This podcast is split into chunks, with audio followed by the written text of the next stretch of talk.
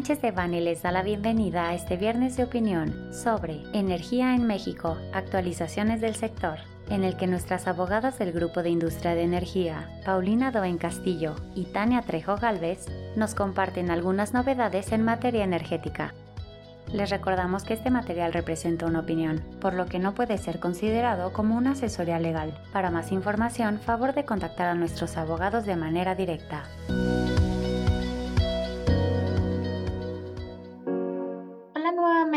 Todas y todos los que nos acompañan en este podcast de opinión. Qué gusto tenerlos de escuchas después de algunas semanas. Ya nos presentaron, les habla Paulina Doen y nos acompaña mi compañera Tania Trejo. Tania, qué gusto verte hoy. ¿Cómo estás? Hola Pau, muy bien, gracias y muchas gracias a quienes nos acompañan en este podcast en el que estamos encantadas de participar.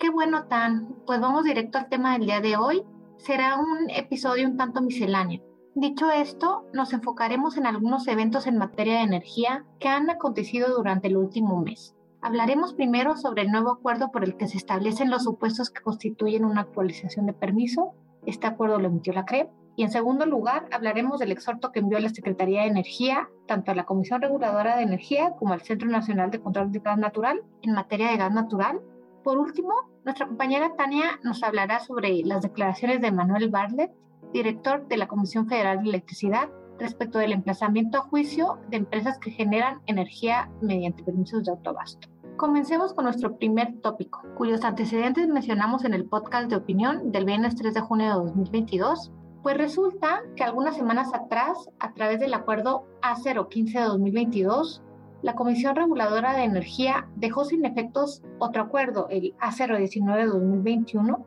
y en su lugar expidió el primer acuerdo que ya mencioné, el cual pretendió simplificar el procedimiento de actualización de permisos otorgados por la CRE para todas las actividades permisionadas, para lo cual este acuerdo básicamente hace una diferencia expresa respecto a cuáles supuestos les va a corresponder ser resueltos por los jefes de las unidades administrativas correspondientes, es decir, ya sea la unidad de hidrocarburos o la unidad de electricidad, y cuáles de manera colegiada por el órgano de gobierno de la CRE lo que dependiendo de si lo resuelve uno u otro, pudiera tomar más o menos tiempo y bueno, pues con eso se lograría el propósito de dar celeridad a dicho procedimiento administrativo. Si requirieran un poco más de detalle respecto del anterior, con todo gusto pueden hacernos llegar sus preguntas a nuestros correos. Por otro lado, una de las novedades más sonadas de este mes fue el exhorto al que me refería al inicio de este episodio, el cual fue enviado por la Secretaría de Energía a la Comisión Reguladora de Energía y al Centro Nacional de Control del Gas Natural, o CENAGAS, y a través del cual le fue comunicado a las cabezas de dichas dos entidades gubernamentales la estrategia de garantía de suministro para la optimización de capacidad en el sistema de transporte y almacenamiento nacional integrado de gas natural, que conocemos como CISTRANGAS. Bueno, esta estrategia consistió en instruir que, primero que nada, la CRE modifique de oficio los términos y condiciones para la prestación de los servicios en el Cistrangas y, en segundo lugar, ordenó que el Senagas solicita a los usuarios o potenciales usuarios del Sistran Gas respecto de ciertos nodos comerciales, en este caso nodos de internación, proporcionar más tardar el 13 de agosto de 2022 evidencia documental que acredita haber obtenido la molécula de gas natural, ya sea de la Comisión Federal de Electricidad o de Pemex. Y también que el transporte de la misma del lado americano se lleva a cabo en ductos donde la CFE o Pemex tienen reservada capacidad de transporte con transportistas americanos. Este actuar de la Administración Pública Federal es claramente violatoria de principios medulares de este subsector, tales como el principio de acceso abierto no indebidamente discriminatorio, así como principios de competencia económica. Incluso, y así lo confirmó hace algunos días el Pleno de la Comisión Federal de Competencia Económica,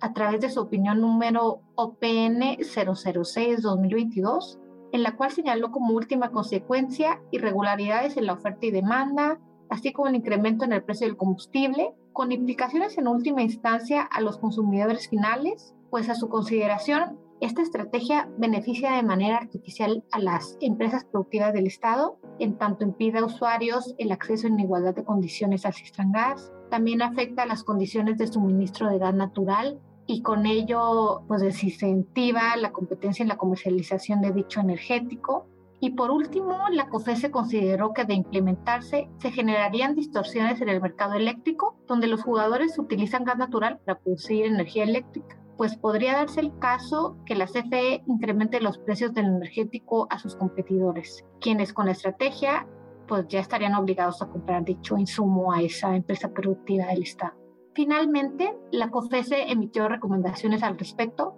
dirigidas a las entidades ya mencionadas en el sentido de no implementar la estrategia en apego a los principios marco ya mencionados, que son los de libre competencia, libre concurrencia y de acceso abierto no indebidamente discriminatorio los cuales, como ya sabemos todos, pues es imperativo que coexistan tratándose del mercado de gas natural. Ahora, no sé, Tania, si nos quieras platicar de esta última novedad del mes. Muchas gracias, Pau. Pues les comento que el primero de julio de 2022, en la inauguración de la primera etapa de la nueva refinería Olmeca de Pemex en Paraíso, Tabasco, el director general de la CFE, Manuel Bartlett, afirmó que, que se prepara una demanda por daños y perjuicios en contra de 110 sociedades de autoabastecimiento que denominó ilegales. Asimismo, Bartlett manifestó que la afectación económica para la CFE por estas sociedades de autoabastecimiento se estima en 10 mil millones de pesos por año,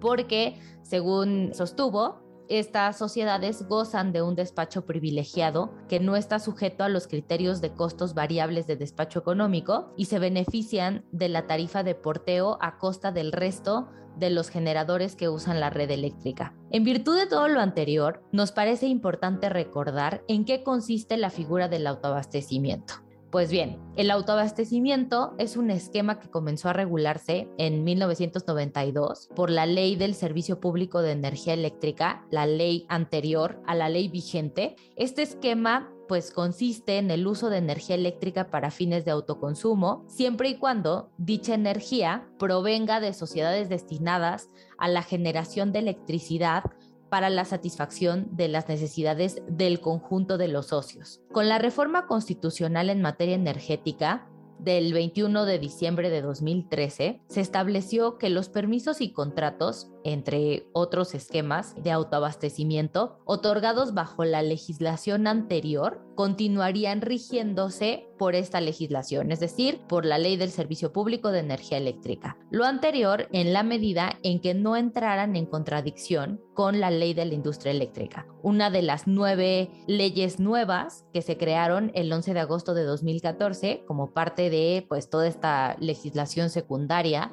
de la reforma constitucional de, de referencia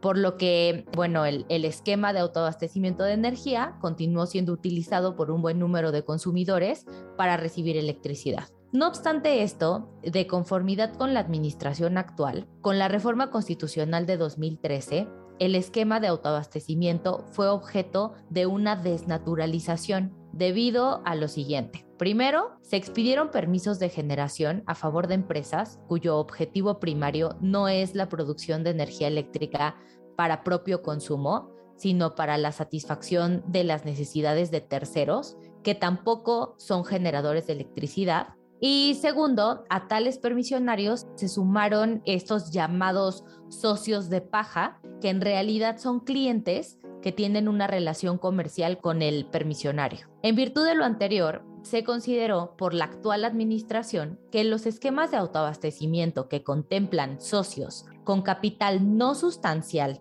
en la sociedad del proyecto son un fraude a la ley. Lo anterior al consistir en actos cuyo propósito es conseguir un resultado que prohíbe la norma jurídica mediante la simulación de su cumplimiento formal, buscando la obtención de un beneficio ilícito. Por lo que, pues, el 7 de octubre de 2020 se publicó en el Diario Oficial de la Federación la resolución de la Comisión Reguladora de Energía por la que se modifican las disposiciones administrativas de carácter general que establecen los términos para solicitar la autorización para la modificación o transferencia de permisos de generación de energía eléctrica o suministro eléctrico contenidas en la resolución RES 390-2017, a la cual denominaremos las DAX. Y bueno, estas DAX prevén ciertos requisitos que los interesados en modificar un permiso otorgado en los términos de la Ley del Servicio Público de Energía Eléctrica, entre ellos el permiso de autoabastecimiento, deberán cumplir.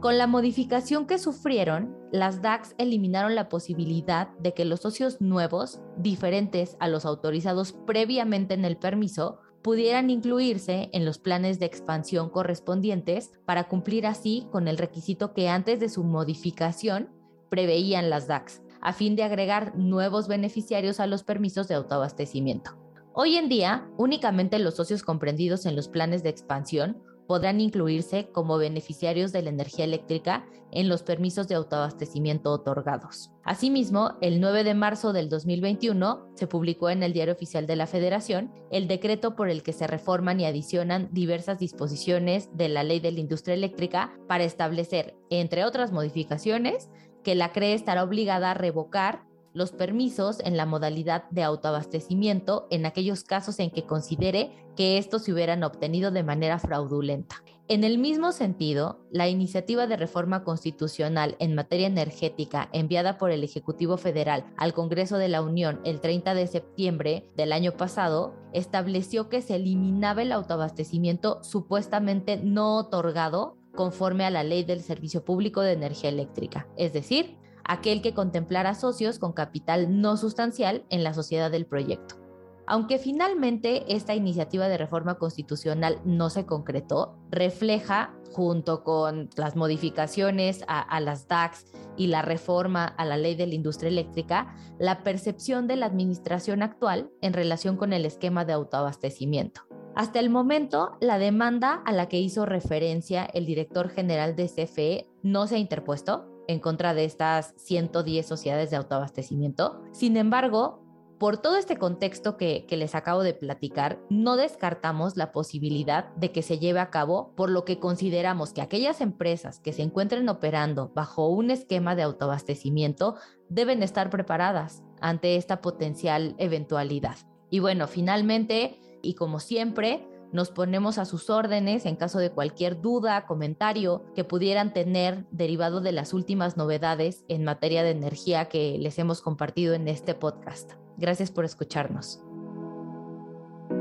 Para cualquier duda o comentario sobre este material, contacte a Paulina Doen Castillo, paulina.doen@sanchezdevani.com. Tania Elizabeth Trejo Galvez, te trejo@sanchezdevani.com.